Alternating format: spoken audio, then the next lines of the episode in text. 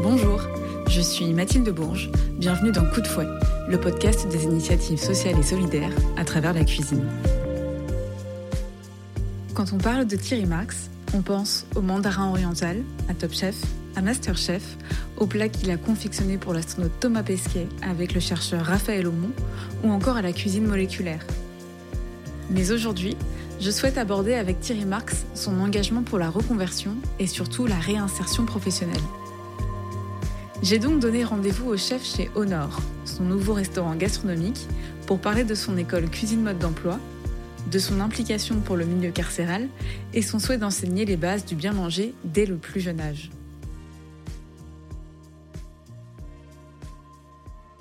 Bonjour Thierry Marx. Bonjour. Merci de me recevoir euh, chez Honor, votre nouveau restaurant gastronomique et solidaire ouvert en février 2023 à Paris, avec le chef Ricardo da Silva. La particularité de ce restaurant, c'est qu'à peu près 20% du personnel est issu de cuisine mode d'emploi mhm. ou en, tout cas en réinsertion professionnelle. Revenons un petit peu à la genèse. Quand et comment euh, est né ce projet? Cuisine mode d'emploi, c'est né il y, a, il y, 12 ans maintenant, euh, d'un projet assez simple. Euh, on s'interrogeait à une époque sur mon parcours professionnel. C'est-à-dire qu'il y avait eu une journaliste qui avait fait un papier dans, Libération, qui avait suivi d'un envoyé spécial. Et je me souviens du titre de, cette journaliste, c'était euh, Thierry Marx, ceinture noire et, cordon bleu, l'anti-terroir. L'anti-terroir, je ne comprenais pas. Et après, j'ai mieux compris Effectivement, j'étais pas issu d'un territoire euh, quelconque, Bretagne, Pays Basque ou autre, mais je venais de quartiers, euh, ce qu'on appelle maintenant des quartiers politiques de la ville. Et je me suis dit, c'est c'est dommage que l'artisanat n'ait plus vraiment d'emprise sur ces quartiers dits politiques de la ville. Et j'ai imaginé euh, un circuit de formation professionnelle avec d'autres. Hein, à l'époque, euh, j'étais au Resto du Cœur avec Véronique Colucci, avec Véronique Carillon, avec Philippe Carillon. Et on s'est dit, il faut permettre à des gens qui sont éloignés de l'emploi, très éloignés de l'emploi, des personnes qui étaient très souvent en précarité, eh bien, de retrouver un projet. Mmh. Pas un emploi, un projet et euh, que ce projet les ramène dans, l'emploi. Et du coup, on a créé ces écoles pour faire pour apprendre, comme on le dit à Cuisine Mode d'Emploi. Et aujourd'hui, c'est 10 écoles qui fonctionnent, bientôt 11. C'est 92% de retour à l'emploi. Ce qui est assez magique d'ailleurs, c'est de voir aussi que par moment, pour des gens qui se sentaient euh, éloignés de l'emploi ou assignés à une situation sociale, ils sont aperçus qu'ils pouvaient prendre les rênes, avoir un projet, voire même d'avoir un projet d'entrepreneuriat. Et on a 7% de création d'entreprise aujourd'hui. Voilà ce qu'est un peu Cuisine Mode d'emploi dans sa genèse, dans son fonctionnement. Et puis d'autres cadres éducationnels au travers de l'artisanat se sont ouverts autour de ça. Mhm. Et justement, euh, est-ce qu'il y a un critère de sélection pour entrer dans cette, dans cette école? Non, pas de critère. Euh, le critère, il est simple. Vous êtes en, reconversion. Vous n'avez pas forcément le budget pour euh, vous offrir une école qui vous conviendrait. Vous êtes éloigné de l'emploi. Vous êtes très éloigné de l'emploi en précarité. Euh, vous avez eu un accident de parcours qui peut être euh, des gens qui ont été sous main de justice. Mm-hmm. Et bien, venez à Cuisine Mode d'emploi. La formation est gratuite, mais c'est pas vrai. Il y a une monnaie d'échange. Mm-hmm. La monnaie d'échange, elle est simple. C'est pas de l'euro, c'est pas du dollar, c'est pas du yen, c'est rigueur, engagement, régularité. Rigueur, c'est votre projet. Engagement, c'est de lâcher la main du passé, quand le passé était un peu compliqué. Et là, on peut vous aider. régularité, on va dire que pendant ces 12 semaines, il n'y aura pas d'absence, pas de retard. Et que cette formation se déroule au rythme de la vraie vie, au rythme du restaurant, pas au rythme d'une scolarité. Mhm. Et voilà comment fonctionne Cuisine Mode d'Emploi pour ces publics qui aujourd'hui trouvent que cette mécanique pédagogique est une bonne mécanique. Parce que c'est ça la particularité aussi, c'est que c'est une formation très courte par rapport aux écoles qui durent parfois un an, deux ans, trois ans. Là, c'est sur trois mois, deux mois d'école, trois semaines de stage à peu près, trois semaines, un mois. Exactement. Euh, j'imagine que cette envie, ça, ça, l'envie a aussi été de faire en sorte que les gens reviennent à l'emploi de façon plus rapide. Ça a surtout été euh, de faire découvrir aux personnes un, qu'elle n'était pas assignée à une situation, et que deux, le seul moyen de revenir à l'emploi, c'est d'y avoir un projet. Mhm. Aujourd'hui, dire à des personnes qu'on va leur proposer un emploi par défaut, c'est non. Donc, il faut avoir un projet. Et cette notion du projet qui nous intéresse à Cuisine Mode d'Emploi, parce que les personnes, quand on leur parle de leur projet, elles se remettent en verticalité, elles se remettent droite et elles disent, bah oui, pourquoi pas, je suis pas plus mauvais qu'un autre, pas plus mauvaise qu'une autre, et j'ai mon projet, je l'ai, j'ai, euh, comme disaient les Anglais, je fais un forecast, je fais une prévision, et dans cette prévision, je vais trouver euh, le cheminement. Pour... Et pourquoi trois semaines? Pourquoi 12 semaines, par exemple? Parce que pour beaucoup de gens qui ont été en grande difficulté, 3 mois c'est long, 12 semaines c'est court. Oui. C'est psychologique, mais on, s'aperçoit que ça fonctionne mieux comme ça quand on parle de, de, semaines. Et aujourd'hui, euh, la réalité est de constater que les personnes retrouvent le chemin du projet, pas le chemin de l'emploi. Mm. L'emploi le, est la conséquence du projet, et c'est là où le fait de travailler, ben, finalement, vous épanouit et ne vous contraint pas. Oui. Et on parle de cuisine, mais ce n'est pas que en cuisine. Il y a aussi une formation pour la salle, pour la boulangerie. Oui, il y a des formations en salle, en boulangerie. Et pour des publics plus jeunes, nous avons aussi une formation dans le sport, avec Passeport pour l'emploi. Et maintenant, on a Media Social Factory qui fait de la formation sur l'image. Parce qu'effectivement, il fallait couvrir plus de métiers et surtout aller toucher des publics plus jeunes aussi, ce qu'on appelle le public au pied des immeubles, et euh, de leur proposer un projet. Depuis la création de Cuisine Mode d'Emploi en 2012, plus de 4000 stagiaires ont été formés gratuitement au métier de la restauration à travers la France. Parmi eux, il y a Margot, 28 ans. Avant de devenir chef de partie du restaurant Au Nord de Thierry Marx, elle travaillait en banque privée en région parisienne. Je lui ai demandé pourquoi elle avait choisi de candidater chez Cuisine Mode d'Emploi pour sa formation plutôt que dans une autre école hôtelière.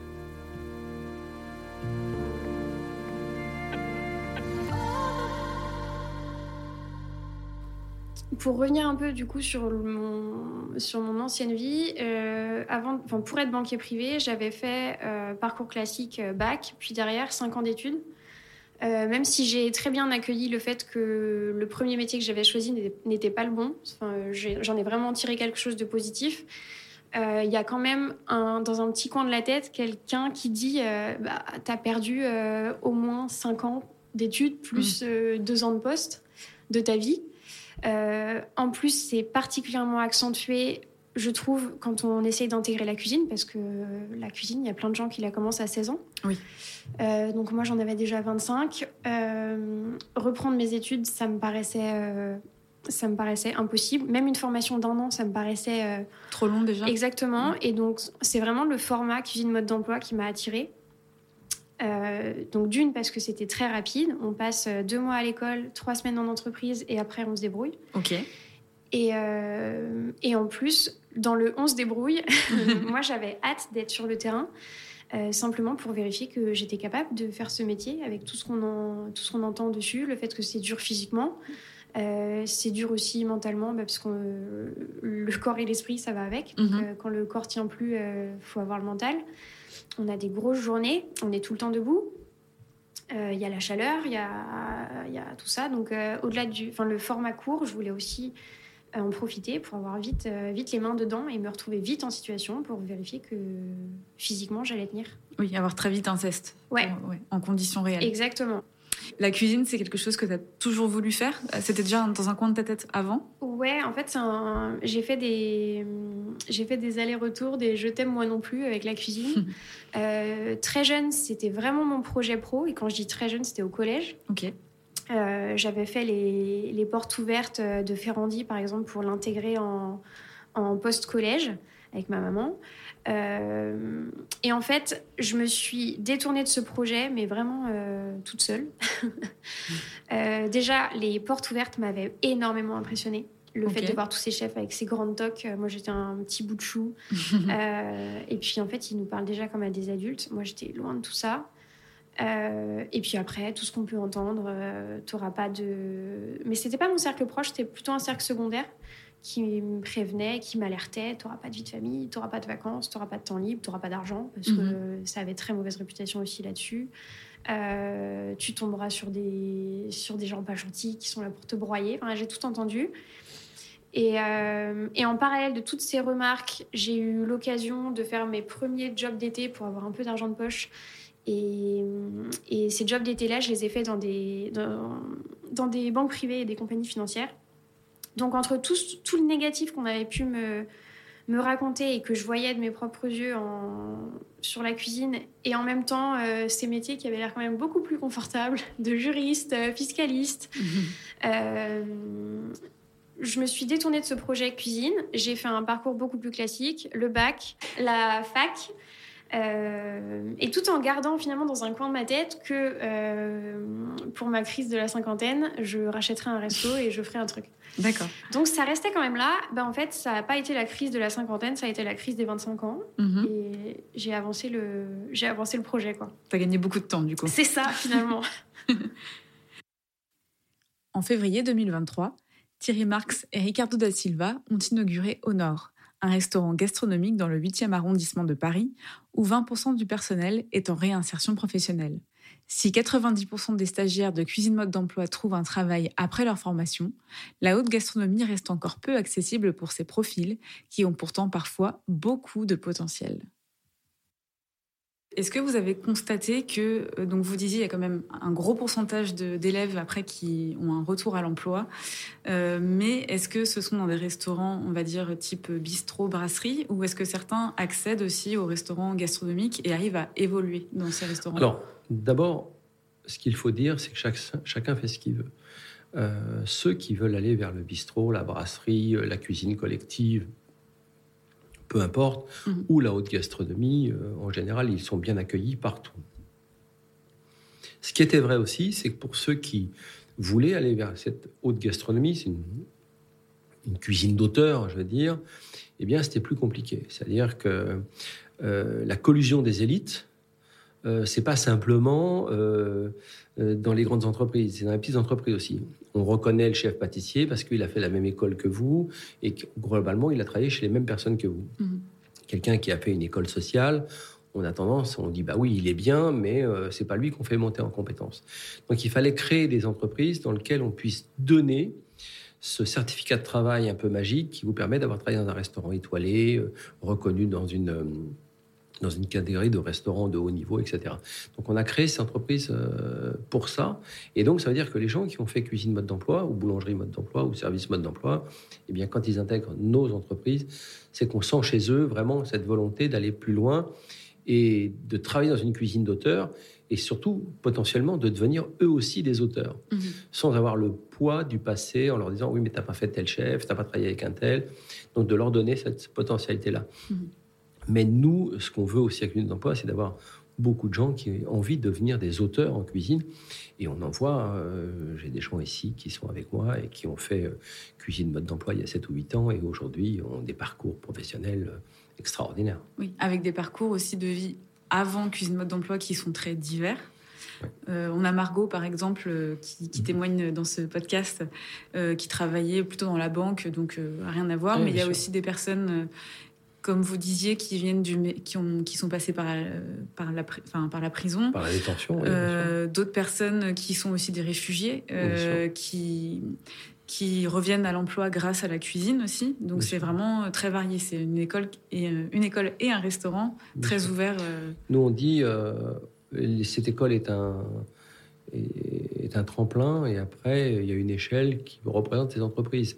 Mais le but c'est que vraiment on soit capable d'accueillir beaucoup de diversité, mais de ramener les gens dans une dans cette idée du projet euh, et d'accepter aussi le fonctionnement d'un pays comme le nôtre. Quand vous parlez des réfugiés, gens qui arrivent de très loin, bien souvent, qui ont souffert beaucoup et qui cherchent un, cadre éducationnel qui va les intégrer, les inclure dans, cette société. Rien, rien de plus fort et de plus beau que le monde du travail au travers d'un projet professionnel.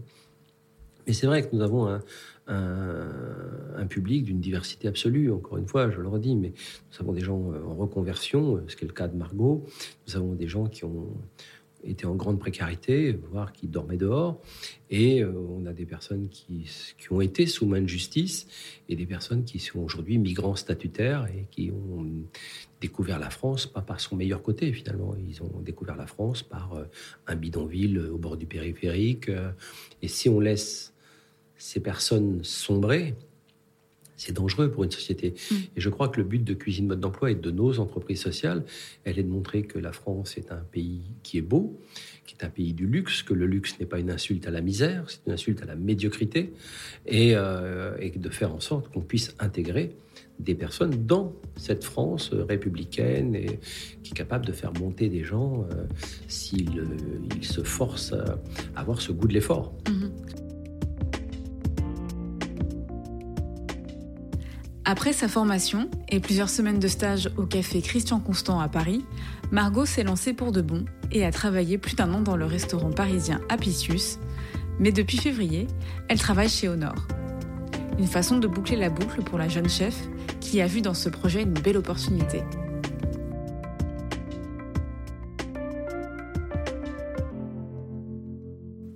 Pour être tout à fait honnête, moi, dans, enfin, j'étais bien dans mon précédent établissement. Je cherchais pas spécialement à bouger. Mhm. Et, euh, et c'est en, en, voyant passer l'annonce et au même moment, ma formatrice euh, de cuisine mode d'emploi, avec qui j'ai gardé des super liens, c'était vraiment un, coup de cœur, euh, m'a dit mais fonce, l'histoire est faite pour toi. Du coup, par curiosité, j'ai contacté le chef Ricardo on s'est vu dans la foulée. Euh, ici, c'était le, gros travaux. Mhm. Il n'y avait rien. Tout m'a donné envie. Le, tout m'a donné envie. Le fait que ce soit une, une petite équipe, une petite salle, euh, un sourcing, mais euh, hyper pointu, mhm. hyper dans l'air du temps. le fait qu'on me fasse confiance Enfin, le fait, oui, le fait qu'on me fasse confiance euh, vachement vite, alors que officiellement, ça, enfin, ça faisait un an et demi que je faisais de la cuisine, quoi. Pas, là, ça fait même pas deux ans que j'ai commencé la cuisine. Oui. Euh, donc, juste une histoire de feeling. Et aujourd'hui, euh, si tu devais tirer un bilan de tout ça, de ta reconversion, aucun regret? Aucun regret. Non, non, là, je suis au bon endroit. Oui. En fait. je, les... Il y a des journées qui sont épuisantes, on va pas se mentir. Euh, il y a un, un, rythme un rythme de vie radicalement différent d'avant. Mhm. Mais euh, je me lève le matin, je sais pourquoi et je sais où je vais. Oui. Et là, je suis, je suis bien. Et l'avantage en plus ici, c'est que c'est fermé le week-end. Grand luxe. Et pour un restaurant, c'est assez rare. C'est grand luxe. Euh, Là, j'ai mes deux jours de week-end avec mon copain, ce qui est assez. C'est grand, ouais, c'est grand luxe. Quoi. Ouais. Vraiment. Ouais, ouais, dans ce niveau de restauration, c'est. Ouais, c'est pas très courant. On sent que. On est, enfin, je suis dans une équipe hyper bienveillante, quoi. Oui. On est. Ouais, on est, une, on est une cuisine calme, on est une cuisine sereine.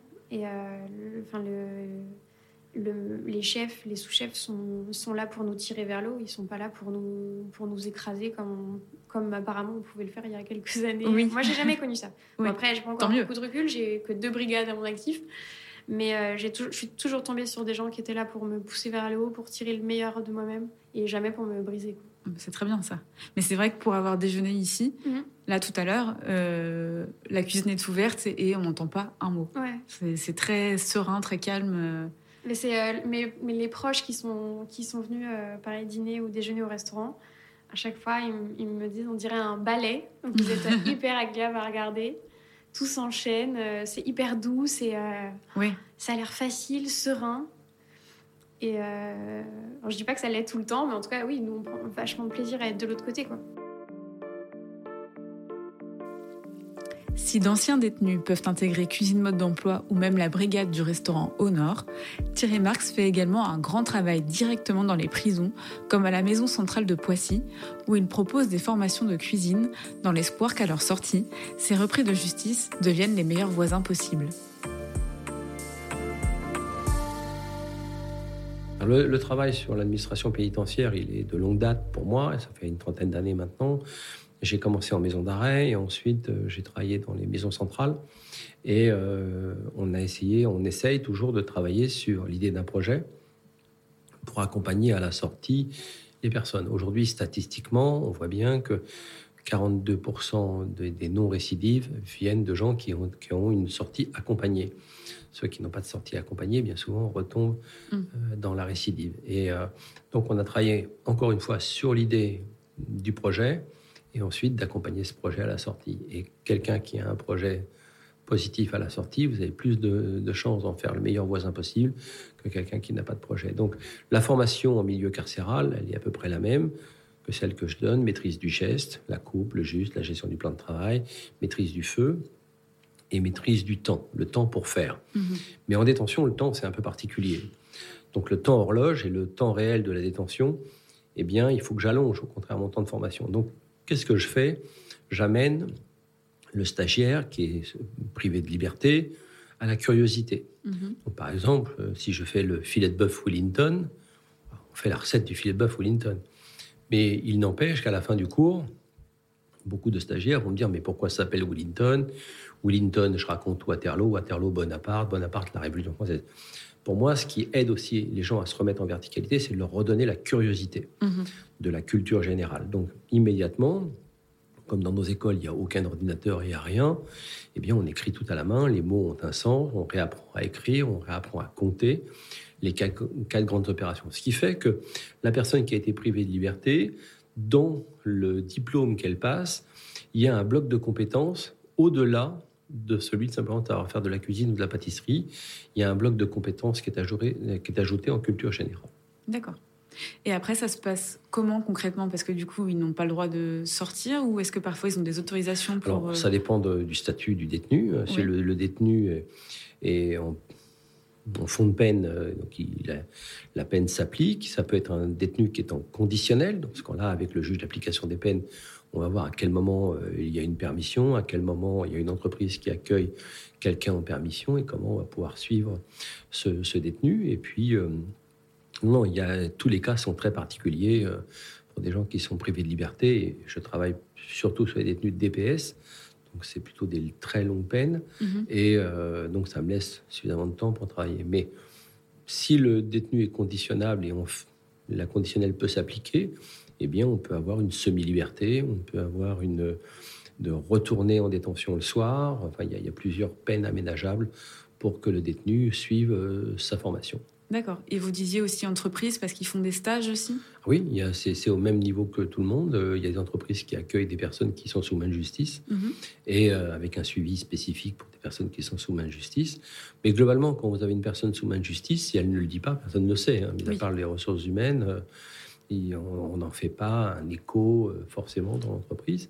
Et c'est pour ça que tout ça paraît très joli sur le papier. Ça nécessite aussi de travailler à l'intérieur des entreprises sur des managements beaucoup plus inclusifs. Mhm. Donc il faut être capable de dire on fait de l'inclusion, qu'est-ce que c'est que de faire de l'inclusion? Que, Quelle est la règle de la montée en compétence dans une entreprise pour une personne qui arrive, qui a été sous main de justice ou qui a été en grande précarité, qui est passée par nos écoles, donc qui n'a pas eu un cursus classique? Comment l'entreprise va permettre à cette personne quand même de monter en compétence pour pas qu'il y ait trop de frustration euh, si la montée en compétence n'arrivait pas?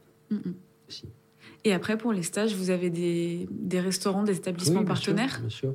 Je fais attention un peu euh, dans quel type d'entreprise, est-ce que l'inclusion sera bien, est-ce que les personnels dans ces entreprises sont en capacité de recevoir une personne qui est sous main de justice et d'avoir un peu... Euh, euh, les, bons réflexes. Euh, mais voilà, mais globalement, ça se passe très très bien. Je veux dire, quelqu'un qui arrive au stage en entreprise, je ne veux pas exagérer, mais c'est quasiment gagné. Mm. Si ça doit dérailler, ça déraille un petit peu avant et on s'en aperçoit avec. Euh, c'est un collège. Hein, je veux dire, vous avez le juge d'application des peines, mais vous avez aussi le, président, vous avez, le, vous avez plusieurs acteurs autour de la pénitentiaire qui fait qu'à un moment donné, vous êtes aussi avec d'autres éducateurs voir si le détenu euh, ou l'ex-détenu est vraiment sous un principe de, de réinsertion euh, professionnelle ou, ou si vraiment il y a, l'histoire ne, ne, tient pas.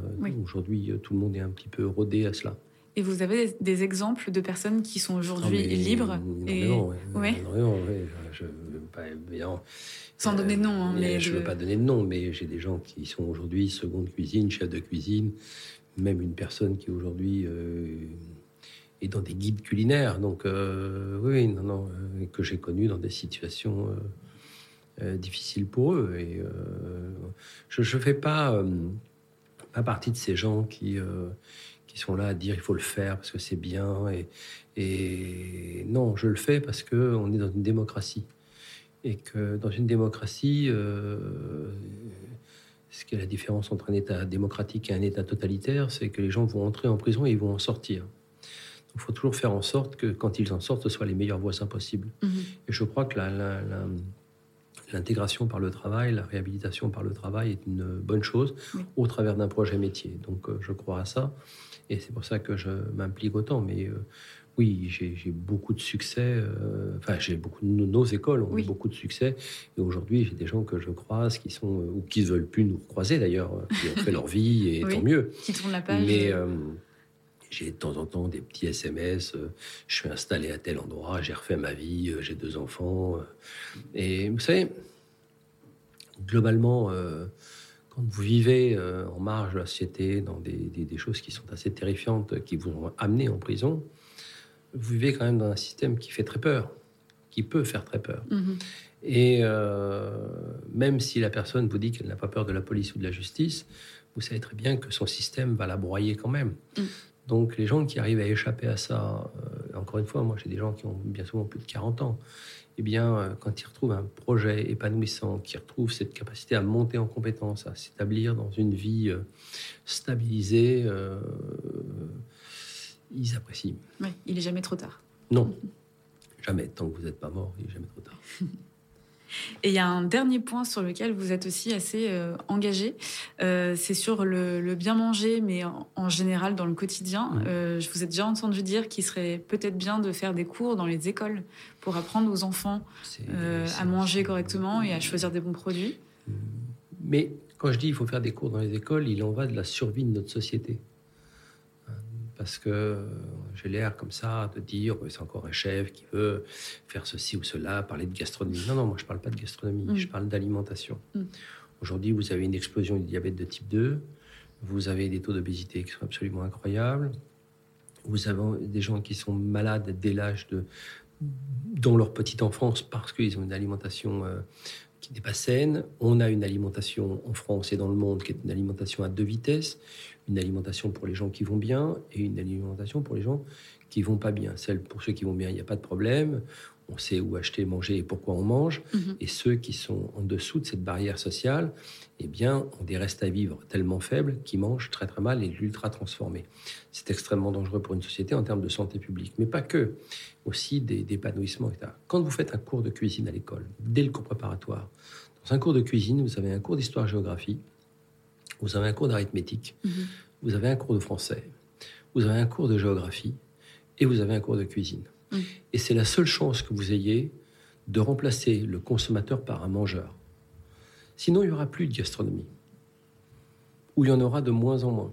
Mhm. Et euh, l'ultra transformé et euh, l'industrialisation de notre métier durent depuis 50 ans. Ça fait 50 ans que notre métier s'oxyde que nos, chefs n'ont plus les moyens de faire leur pâte feuilletée, de plus les moyens de faire telle ou telle chose. Donc on voit qu'on va vers une cuisine hyper industrialisée. La grande distribution relaie ça euh, très très bien en ayant posé quoi? Le low cost. Le low cost, c'est une, le low cost, c'est une économie du renoncement. Vous renoncez à la qualité, en échange de quoi on vous fait un petit prix. Mm. Mais ça a oxydé notre gastronomie et notre alimentation. Donc il faut refaire des mangeurs. Pour refaire des mangeurs, il faut enseigner la cuisine à l'école. Mm. Et quand on enseigne la cuisine à l'école, eh bien, euh, vous avez tout le, le programme pédagogique qui va bien et qui permettrait à une, quelque chose comme l'éducation nationale de prendre pied là-dedans. Mm. Et aujourd'hui, euh, je défends l'idée qu'il faut taxer les mauvais produits, surtaxer les mauvais produits, type les sodas, et qu'avec cet argent, euh, je ne sais pas... Euh, je sais pas, à défendre la taxation en France, elle est déjà bien trop lourde, mais là-dessus, c'est le domaine de la santé publique, et avec cet argent, faire entrer à l'école des professeurs spécialisés dans ce domaine, qui pourraient travailler dans le programme pédagogique. Si on ne le fait pas, eh bien, on aura, continuera avec une alimentation à deux vitesses et euh, avec une agriculture de masse. Parce qu'une alimentation à deux vitesses, ça veut dire que euh, d'un point de vue d'impact environnemental, elle est détestable. Mm. Que de la viande pas chère, donc la viande produite de mauvaise qualité, sans bien-être animal, sans qualité des sols, etc. etc. Aujourd'hui, énormément de gens mangent des animaux malades. Mm. Or que s'ils mangeaient des animaux sains, ils ne seraient pas malades avec les animaux qu'ils mangent. Donc vous voyez, c'est tous ces mécanismes-là qui m'intéressent, c'est pour ça que je défends je défends euh, le cours de cuisine comme un cours de santé publique, mais un cours d'arithmétique, de français, d'histoire, géographie, oui. y compris d'éducation civique. Parce que pourquoi l'autre ne mange pas comme moi? Pourquoi l'autre est végétarien? Pourquoi l'autre ne mange pas de porc? Mhm. Eh bien, tout ça pourrait, autour d'une table, ce qu'on appelle la commensualité, permettre de manger les uns avec les autres en toute confiance. Oui. Et c'est ça la mécanique de ce cours de cuisine pour refaire des mangeurs et arrêter de faire des consommateurs. Et pour ceux qui vous diraient que euh, on n'a pas tous les mêmes moyens, euh, vous diriez quoi? Et Qu'ils ne m'apprennent rien. on est différents et inégaux face à la vie, sauf qu'on a une société bien pensante qui ne veut pas nous le laisser croire. Mm. Donc, et c'est vrai qu'on est différents et inégaux face à la vie en fonction de son extraction sociale. Mais euh, il n'empêche qu'on peut rétablir les choses, et notamment que l'école, l'école républicaine, mais toutes les écoles, beaucoup d'écoles privées vont dans ce discours-là, peut prendre le relais de ça pour se dire non, l'alimentation, c'est important. Si on veut préserver une gastronomie, n'oublions pas, nous, chefs, que la gastronomie est un épiphénomène du Mm. monde alimentaire. C'est pas la planète royale des, des sur, euh, surexposés médiatiquement. C'est pas du Oui. tout ça. On appartient à l'énorme planète de l'alimentation qui a un impact environnemental détestable par moment et un impact social détestable. Mhm. Donc, si on veut que- continuer à ce que cette petit astre de la gastronomie continue à fonctionner de façon planétaire, eh bien, il faut faire en sorte que vous ayez des mangeurs et pas que des consommateurs. Oui. Et ces mangeurs seront aussi peut-être les chefs de demain, les clients bien de sûr, demain. et tant mieux. Mm. Moi, aujourd'hui, pourquoi je promotionne tous les jeunes chefs? Qui travaillent avec moi ou qui ont travaillé avec moi C'est je dis, c'est à vous d'y aller maintenant, parce que nous, on a fait un peu le job, on n'a peut-être pas tous les eu les bons réflexes. On a, on, a, on a fait ça de façon très personnelle. Alors, regardez, j'ai mon petit jardin. Regardez, j'ai mon petit producteur. Regardez. Ça, c'est du pipeau. C'est du pipeau marketing. On l'a tous fait. Et moi, le premier. Donc, pas, euh, je- j'en rougis pas plus que les autres. Mais on l'a tous fait. Ça Mm. suffit pas. Oui. En termes d'engagement, ça ne suffit pas. C'est une échelle trop petite. C'est une, ch- une échelle trop petite et euh, trop égocentrée. Mm.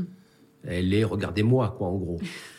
regardez-moi, j'ai un jean troué, mais j'ai des, j'ai des pompes à 2000 balles et, euh, et je roule avec un énorme 4x4 parce que euh, je trouve que ça fait plus chic. Donc, euh, Oui. et il me faut une montre incroyable parce que je suis un type tellement important. Mm. Donc, bon, le discours du, du chef bienveillant qui a son petit producteur, ses petits légumes à lui, que pour lui, son jardin, tout ça. Jean Barden nous avait déjà fait la démonstration bien avant tout le monde. Mm. Donc, c'est c'est du copyright et c'est surtout du marketing. Oui. Donc, aujourd'hui, comment, en tant que chef, on s'engage. Il y a des gens formidables, hein, genre, je pourrais en citer des dizaines, mais des gens comme Dan Barber, ou des gens comme ça, nous ont vraiment montré exemple, mais en allant du début de la chaîne, qui est l'agriculture, Mhm. et l'agriculture responsable, moi j'ai commencé à travailler avec Pierre Veil, Bleu Blanc Cœur, mais Bleu Blanc Cœur, ça a 20 ans sur cette euh, agriculture régénérative, qualité des sols, agroforesterie, qualité des herbages pour avoir un bien-être animal et que ce bien-être animal nous donne des animaux qui soient sains et pas des animaux malades. Oui. Et comment faire un bon produit? Il y a encore quelques, quelques mois, j'interrogeais des chefs sur c'est quoi un bon produit pour toi? Ils me disaient il est bio. Je dis mais j'entends, mais ce ne sera pas suffisant. Et ce Mm. qui serait d'abord bon? Bon, ça nécessite que le produit euh, ait une vraie valeur ajoutée, son impact social vis-à-vis de l'agriculture, son Oui. impact environnemental vis-à-vis de Social, l'agriculture. parce que les producteurs sont bien rémunérés, Et bien on est traités. bien d'accord. Oui. Et un impact environnemental parce que l'agriculteur gagne mieux, donc il n'a plus besoin de se fourvoyer dans, de- dans du low cost. Et puis euh, un impact nutritionnel. Mm. Moi, je- qu'un œuf soit bio, ça m'intéresse, mais qu'il soit bon nutritionnellement pour mes enfants et pour moi-même, ça m'intéresse. S'il Mm. est riche en oméga 3, en oméga 6, naturellement. Vous voyez, c'est c'est tous ces mécanismes-là qui, qui sont intéressants. Et aujourd'hui, globalement, il a fallu 20 ans pour installer Bleu Blanc Cœur, mais globalement, vous avez des chefs qui disent Ah ben oui, mais pas que des chefs de cuisine, des chefs bouchers, des chefs boulangers, des chefs pâtissiers qui disent cette crème elle est bien parce Mm. que elle est riche en oméga 3, en oméga 6, les animaux qui ont produit cette crème sont des animaux qui sont bien traités, etc. etc. Toute la, chaîne est en train de se mettre en mouvement. Et on a la chance aujourd'hui d'avoir une jeunesse qui est globalement, vraiment globalement sensibilisée à l'impact environnemental. Oui, Parce que c'est plus une variable d'ajustement. Ça ne peut plus être qu'un élan marketing. Mm. Hum, ça doit être un critère numéro un. Mais bien sûr, d'un restaurant. Et quand on a fait Honor, c'est ce qu'on s'est dit. Honor, c'est honore les hommes qui n'ont pas encore été honorés, honore la terre, honore les produits. C'est ce mécanisme-là. Bientôt, on va faire honore la boulangerie, honore différents produits, honore l'épicerie, etc., etc. Parce que on veut que ce soit une forme de militantisme. D'ailleurs, beaucoup de gens qui travaillent ici sont aussi bien des salariés que des militants. Mhm. Je les vois bien qui sont acteurs en me disant, en me sourçant des fois eux-mêmes un certain nombre de produits qu'ils veulent faire entrer sur la carte. Oui, et chez Honor, du coup, il y a beaucoup de produits issus de bleu blanc cœur, justement. Ah ben 80, 88%, oui. Oui. 88%, c'est un critère. Voyez, voir, il y a des gens qui veulent travailler avec Honor et qui demandent à être labellisés bleu blanc cœur. Ah oui, Mais bleu blanc cœur, c'est un mouvement qui est planétaire maintenant. On a du bleu blanc cœur au Japon, on a du bleu blanc cœur aux États-Unis. C'est un mouvement de fond. Euh, Comme Honor sera un mouvement de fond autour de la gastronomie. Mais bon, encore une fois, c'est c'est tellement fort euh, que ça paraît être une évidence. C'est-à-dire que les gens qui disent Mais pourquoi tu as fait ça? Ah, mais oui, tu as raison.